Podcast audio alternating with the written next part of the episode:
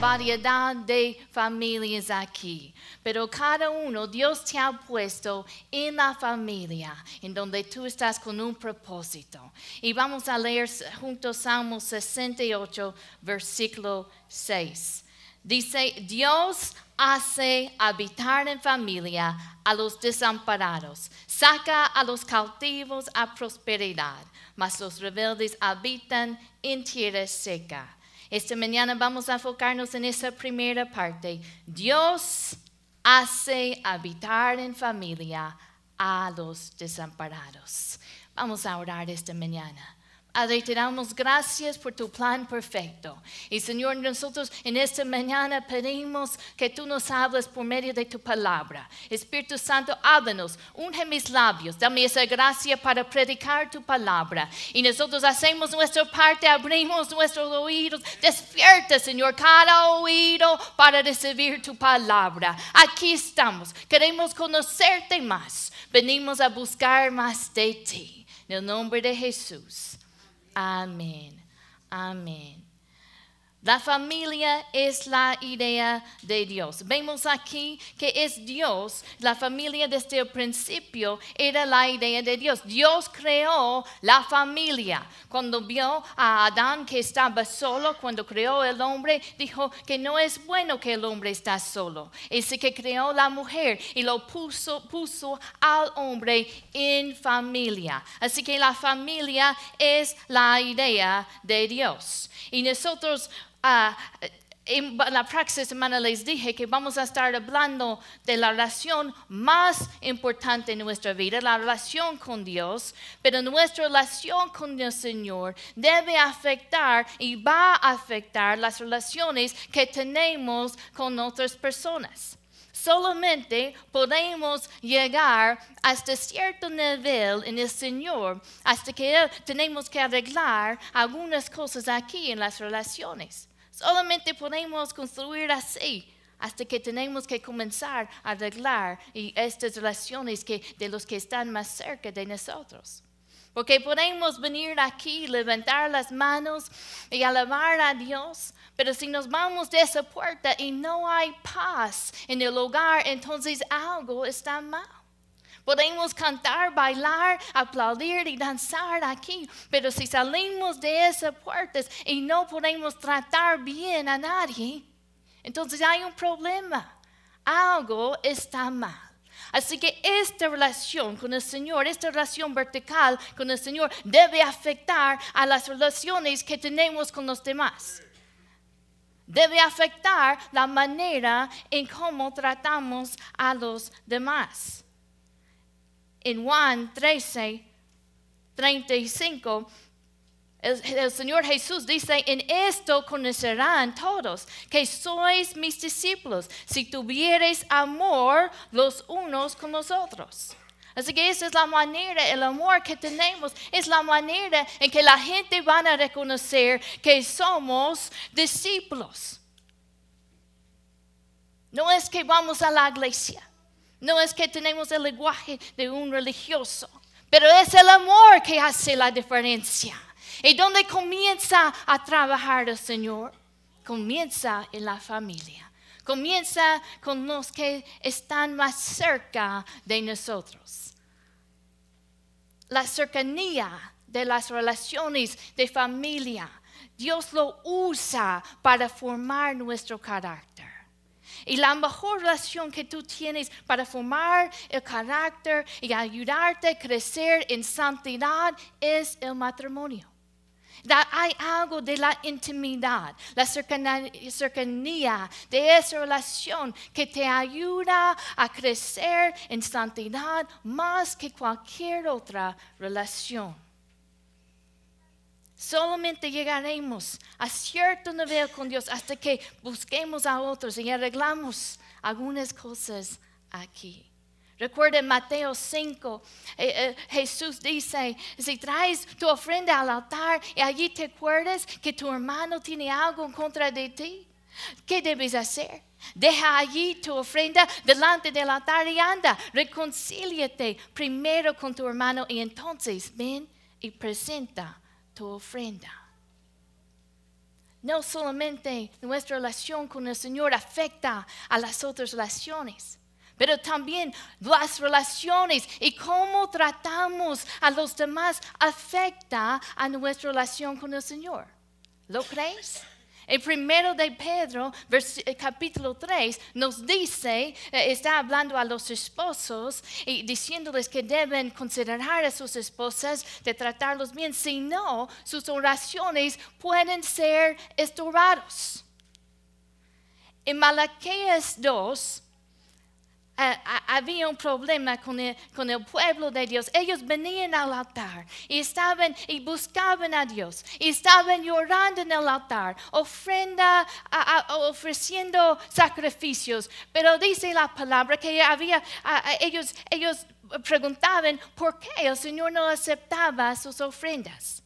Y el Señor les responde en Malaquías 2, les responden porque el Señor actúa como testigo entre ti y la esposa de tu juventud.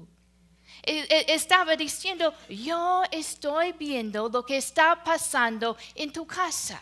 Yo estoy viendo cómo tratas a tu esposa, a tu esposo. Yo estoy viendo lo que está pasando en la casa. Yo soy testigo y esa relación, como tratas a la familia, ha afectado y ha estorbado tu relación conmigo.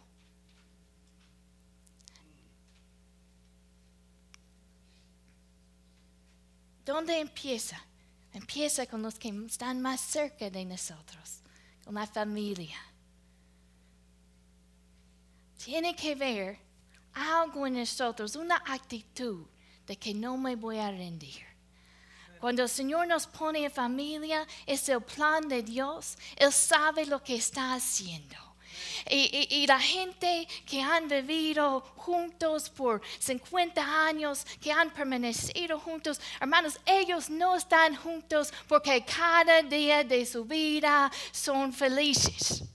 Están juntos porque no se rindieron. Cuando vinieron los tiempos malos, no se rindieron. Cuando vinieron cuando vino la enfermedad, no se rindieron están juntos porque hay esa actitud de que yo voy a pelear esa buena batalla. Como dice Pablo, yo he peleado la buena batalla. Yo, he peleado la buena batalla, he acabado la, la carrera, he guardado la fe. Realmente es un asunto de fe. Si crees en el Señor, que Él te va a cuidar de ti. Tiene cuidado de tu familia, tiene cuidado de tus emociones, tiene cuidado de tu bienestar. Y Él te puso en familia y está usando la familia para desarrollar tu carácter. Lo que pasa muchas veces es que pensamos en el trabajo que el Señor tiene que hacer con nosotros, en lugar de pensar cómo Dios está trabajando con nosotros.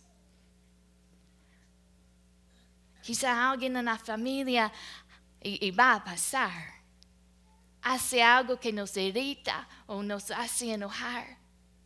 Y pensamos, si solamente ellos cambiarían, si solamente ellos harían algo diferente.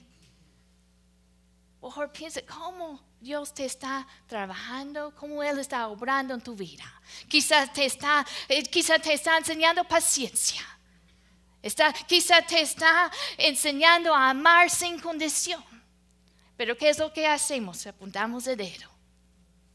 Ellos necesitan escuchar este mensaje. voy a, les voy a llevar el disco esta mañana pero Dios usa esas relaciones cercanas para formar nuestro carácter. Es un asunto de fe. como dice Pablo, he peleado la buena batalla, he terminado, he acabado la carrera, he guardado la fe. ¿Tienes fe que Dios te sostendrá a través aún de esas épocas difíciles en la familia? El justo vivirá por la fe. No por las emociones, no por si el ánimo está abajo, porque cada relación hay, cambios y fluc- fluctúa. Hay momentos cuando los niños están dormidos y tú lo ves a ese niño tan bello y tú piensas que es la, la mejor persona en el mundo. Es tan dulce, tan inocente. Luego se despierta y todo cambia. Hay peleas con el hermano, te hace frustrar, te irrita. Pues las relaciones flu- fluctúan, especialmente en familia, porque estamos juntos tantos. Pero es la fe. El justo vivirá por fe. Que yo tengo fe. Que Dios está haciendo grandes cosas en mi vida y la vida de mi familia. Y yo voy a hacer mi parte. Yo voy a vivir sometido al Señor. La, la semana que Arturo y, y Judy y Kenzie estaban en el campamento, Levi hizo un dibujo que les quiero enseñar. Si lo tienen listo, quiero enseñarles la habilidad artística de mi niño. Allí estamos todos. No sé quién soy yo.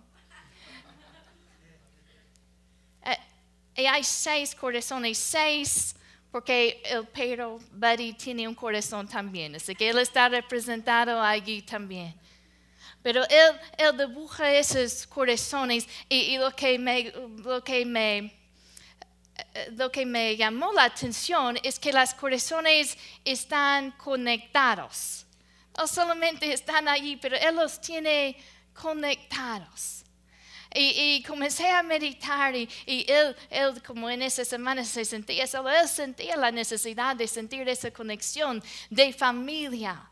Y cora- comencé yo a meditar, ese es el corazón de Dios, que Él quiere ver a nuestra familia unida en paz, porque hay familias que viven bajo el mismo techo, pero no están unidas. No hay interacción positiva, hay desconexión